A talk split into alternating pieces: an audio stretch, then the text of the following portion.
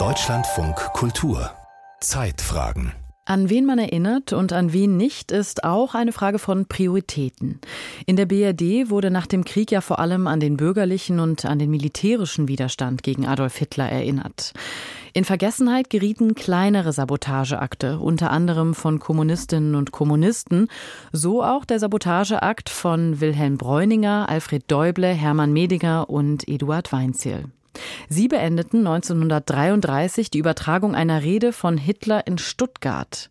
Dieses sogenannte Stuttgarter Kabelattentat jährt sich am heutigen Mittwoch zum 90. Mal.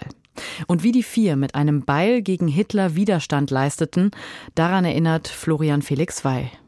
Stuttgart, 15. Februar 1933, 21.17 Uhr. Es war also so, ich habe damals Dienst im Funkhaus gehabt ich hatte die Rede etwas leise gedreht und mir gerade aus der Taverne ein Ripple kommen lassen und ein Bier. Und ich kam aber nicht zum Feschbern, sondern es war plötzlich aus. Aus war es mit der live im Rundfunk übertragenen Rede Adolf Hitlers, die der Radiosprecher Karl Ebert im Süddeutschen Rundfunk an und abmoderieren sollte.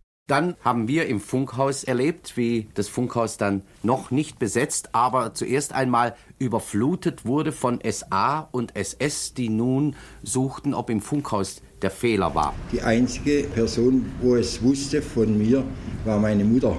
Und da oben ungefähr, da ist die Kabel rumgegangen. Zwei so Rohr, nicht also zwei so Kabel. Ich war 22 damals war der Jüngste und vielleicht auch sportlich noch so, dass ich ohne weiteres immer auf die Schulter habe klettern können und habe dann im Hermann Zeit Beil genommen und habe dann drei Schläge gebraucht. Das Kabel ist natürlich dann immer noch halbwegs gepresst gewesen. Dann habe ich links und rechts runtergerissen. Dann gesagt, so, das wäre erledigt. Nämlich Adolf Hitler das Wort abzuschneiden bei seinem Wahlkampfauftakt zur Reichstagswahl im März 1933. Die beiden Nazi-Gegner Hermann Medinger und Alfred Däuble übten den als Stuttgarter Kabelattentat berühmt gewordenen An- bzw. Durchschlag praktisch aus. Natürlich nicht alleine. Diese Gruppe hat sich damit befasst, erstens dem Terror des Nationalsozialismus entgegenzutreten und zweitens auch diese Propaganda, diese Rattenfängergeschichten abzustellen. Wie der hier erklingende Rundfunkverwaltungsangestellte Eugen Waller stammte ein Teil des widerständigen Umfelds von etwa einem Dutzend Leuten aus dem Radiomilieu. Im Süddeutschen Rundfunk hatte Adolf Hitler bis zu diesem Februar 1933 keinerlei Sendezeit erhalten.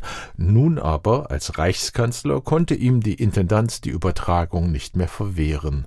Willkommen war er keineswegs. Schon 1932 im November versuchten wir in der Stadthalle eine Kundgebung der Nazis zu stören zu der sie damals aufgeboten hatten, als besondere exquisite Figur, ja, den Prinz Auwi. Genauer August Wilhelm von Preußen, vierter Sohn des geschassten deutschen Kaisers, SA-Gruppenführer und übers Kriegsende hinaus unbelehrbarer Nazi. Da hatten wir in der Nacht eine Sirene eingebaut in der Stadthalle, die sollte durch ihren Lärm diese ganze Kundgebung unmöglich machen. Leider hatte uns der Ingenieur seiner Zeit eine falsche Anweisung gegeben und zwar hatte die Sirene 220 Volt, gell, währenddem wir sie an die Straßenbeleuchtungsleitung anschlossen, die 330 Volt, mhm. glaube ich, hatte. Jedenfalls ist die Sirene durchgebrannt und es war wieder mal nichts. So kam im Februar 33 der Tipp eines Postangestellten gerade recht.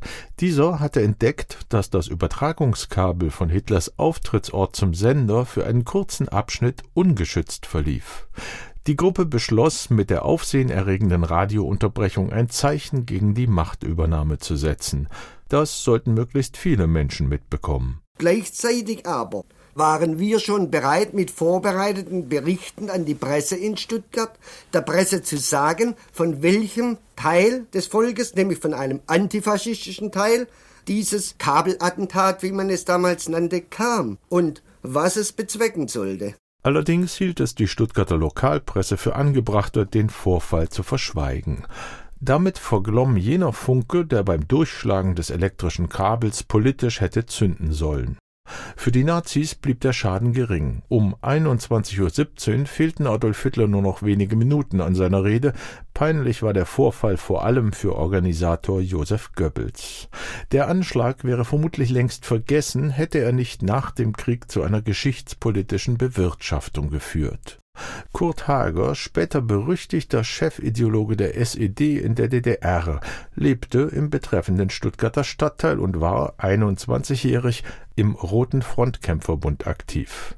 In den Zeitzeugenaussagen der Nachkriegszeit kommt er nicht vor, doch gegen Ende seines Lebens reklamierte er in seinen Erinnerungen die Urheberschaft des Kabelattentats für sich, nachdem dies die DDR-Geschichtsschreibung schon viel eher getan hatte. In seiner Autobiografie Aus meinem Leben schreibt Erich Honecker über jene Zeit im Leben Kurt Hagers Während der politischen Arbeit in Berlin kam ich im Spätherbst 1935 auch mit Kurt Hager zusammen.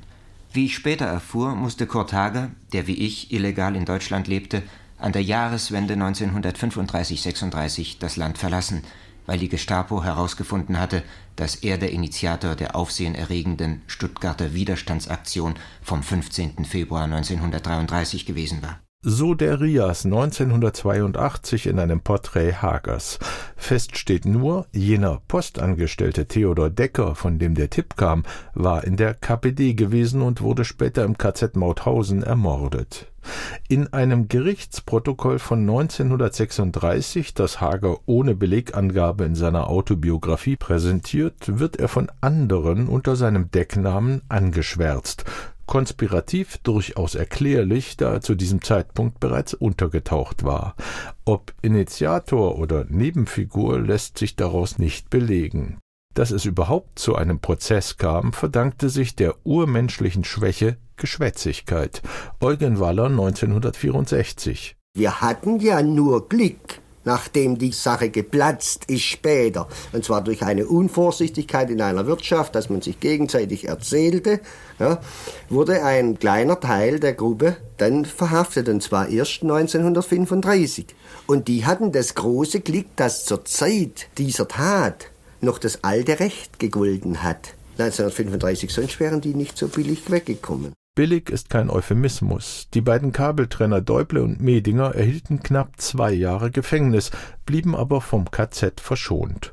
Eugen Waller dagegen durchlitt als inhaftierter Gewerkschaftler Buchenwald und Mittelbau Dora und wechselte dann 1945 als vormaliger Radioangestellter zur Kriminalpolizei, um die Verbrechen der Nazis mit aufzuklären.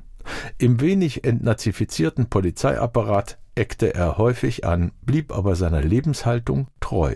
Eines möchte ich jetzt klipp und klar sagen. Wenn ich die gleiche Situation wiedererleben müsste, dass das deutsche Volk bzw. die deutsche Führung, wie man manchmal so schön sagt, diesen Weg geht, ich glaube, ich würde es trotzdem ich inzwischen einige Jahre älter wurde, wieder tun.